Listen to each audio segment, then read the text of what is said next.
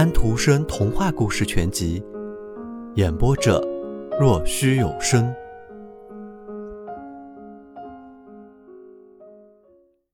屎壳郎，皇帝的马顶上了金掌，两只蹄子上各一个。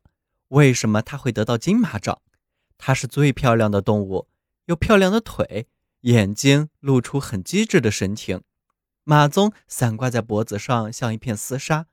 他曾驮着他的主人奔驰于枪林弹雨之中，听到过子弹呼啸。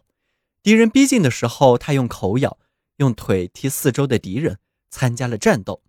他驮着自己的皇帝，一步纵过倒下的敌人的马，拯救了自己皇帝的赤金皇冠，拯救了自己皇帝的比金冠还重要的性命。因此，皇帝的马得了金掌，两只蹄子上各一个。屎壳郎往前爬了过来，他说道：“先给大的顶，再给小的顶。然而啊，并不是尺寸的问题。”于是他伸出了他那些又瘦又细的腿来。铁匠问道：“你要干什么？”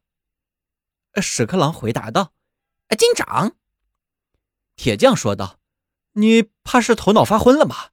你也要金掌？”屎壳郎说道：“金掌。”难道我不是跟那头大兽一样的货真价实吗？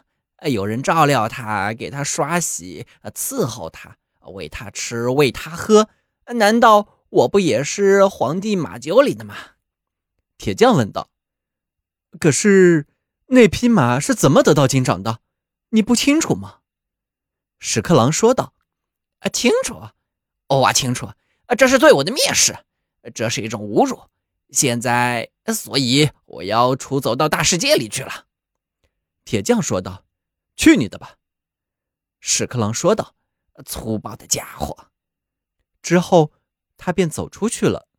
飞了一小程，他便来到了一个可爱的小花园，那里飘着玫瑰和薰衣草的香味儿。一只小瓢虫说道：“这儿不是很漂亮吗？”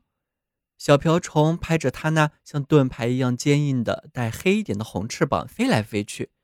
这儿的气味多香甜，这儿多美丽。屎壳郎说道：“我啊住惯更好的地方。你说这儿美丽？啊这儿连一堆粪都没有。”于是他继续往前爬去，爬进了一大丛紫罗兰的阴影中。紫罗兰上爬着一只毛毛虫。毛毛虫说道。世界还真是美丽呀，太阳暖暖的，一切都这么美好。有朝一日我睡着了，而且像人们说的那样死掉，那么我在醒过来的时候就变成一只蝴蝶了。”屎壳郎说道。“啊，亏你想得出来！现在我们像蝴蝶一样飞起来了。我是皇帝马厩里来的。”可是那里，就连皇帝那匹蹄上钉了我不要的金掌的宝贝虫嘛，都没有这种非分之想。长上翅膀啊，飞呀！啊，是啊，啊，现在我们飞了。接着，屎壳郎便飞了起来。我不要生气的，可是我仍然有气了。之后，他落到了一大块草皮上，他在这里躺了一小会儿，接着就睡着了。天呀，好急的雨呀！雨点声把屎壳郎吵醒了，他立刻就想钻到地里去，但是没有办到。他翻了过来，一会儿肚子朝下，一会儿又肚子朝天的游了一程。飞起来是连想都不能想的事，看来他是无法活着逃出这片草地了。他干脆就在他躺的地方躺下来，就这么躺着。后来雨小了一些，屎壳郎眨眨眼，甩掉蒙在眼上的雨水。他隐约的看到了有点白色的东西，那是一块人家准备漂白的床单。他爬到那里，爬到了湿床单的一个褶缝里去。这真不像躺在马厩里那暖和的粪堆里。可是现在这里比这再舒服的地方是没有了。于是他在这里待了一天又一夜，雨还是不停的下着。清晨，屎壳郎爬了出来，他对天气恼火极了。床单上有两只青蛙，它们那明亮的眼睛闪着欢快的光。一只青蛙说道：“啊，这天气真舒服，多么清香！床单又兜了这么多的水，我的后脚有些发痒，啊，就好像我要有水了一样。另外一只说道：“我真的不知道，那到处飞来飞去的燕子，他在国外的旅行中是否发现过有比我们国家天气更好的地方？蒙蒙的细雨，啊潮湿的空气，就好像你是躺在一条潮湿的水沟里一样。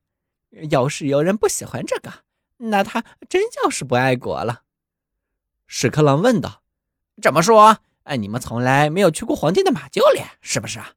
那里面的那种潮湿是又温暖又有滋味，我习惯那种气候，那是我的天气。可是那是无法带着出门的。这园子里没有那种像我这样体面的人可以爬进去舒服舒服的地方吗？但是青蛙不明白他说的，或许是不愿明白。哦啊，是从来不问第二遍的。屎壳郎在他说了第三遍。而没有得到回答时，这么说道：“